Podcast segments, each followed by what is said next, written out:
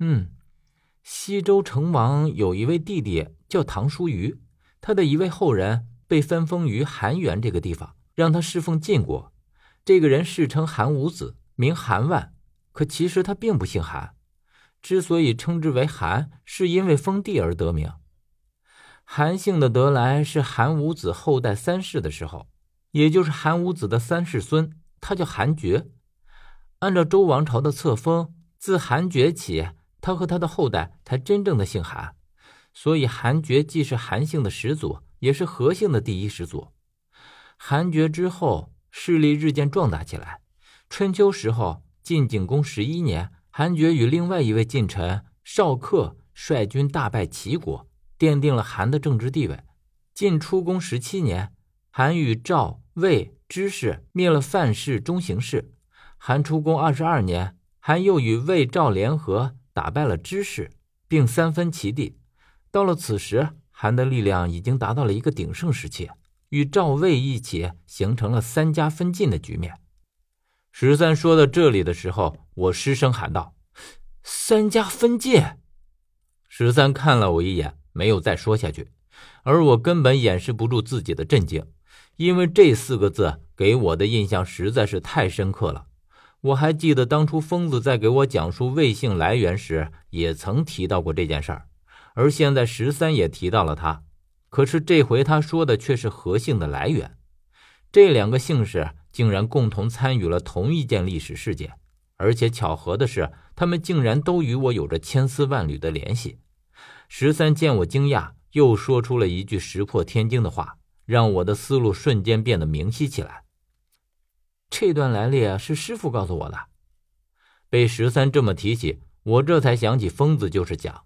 也就是说，无论是魏氏的起源还是何氏的起源，都是出自蒋的口。只是不同的是，他将一个说给了我，而另一个则说给了十三。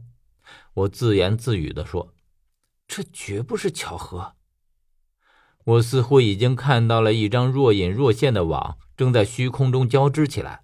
而我则站在网的正中央。十三继续讲述道：“可是到了公元前二百三十年，也就是韩王安在位的第九个年头，这时韩国的内外部环境经历了一系列的变化。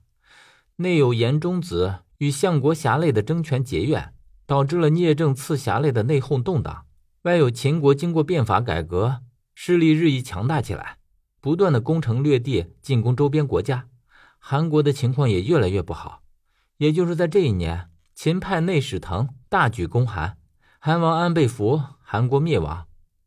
韩国灭亡之后，公子王孙们或为躲避仇杀战乱，或屈于亡国之辱，或发奋于重整旗鼓、重振山河、再创基业。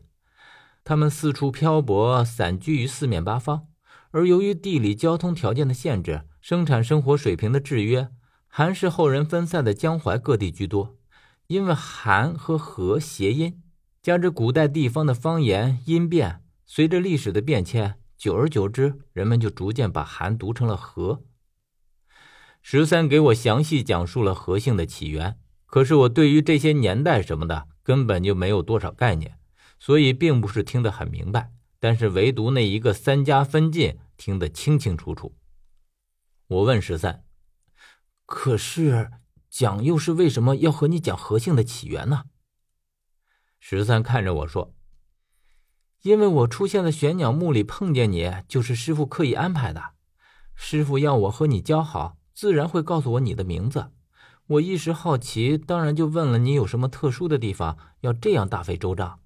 结果师傅就给我讲述了何姓的来源，而且当时我也听不太懂。”很多事情也是后来到了魏氏族墓才渐渐明白的。这里十三终于说出了一个我十分关心的问题：想让他接近我究竟是为了什么？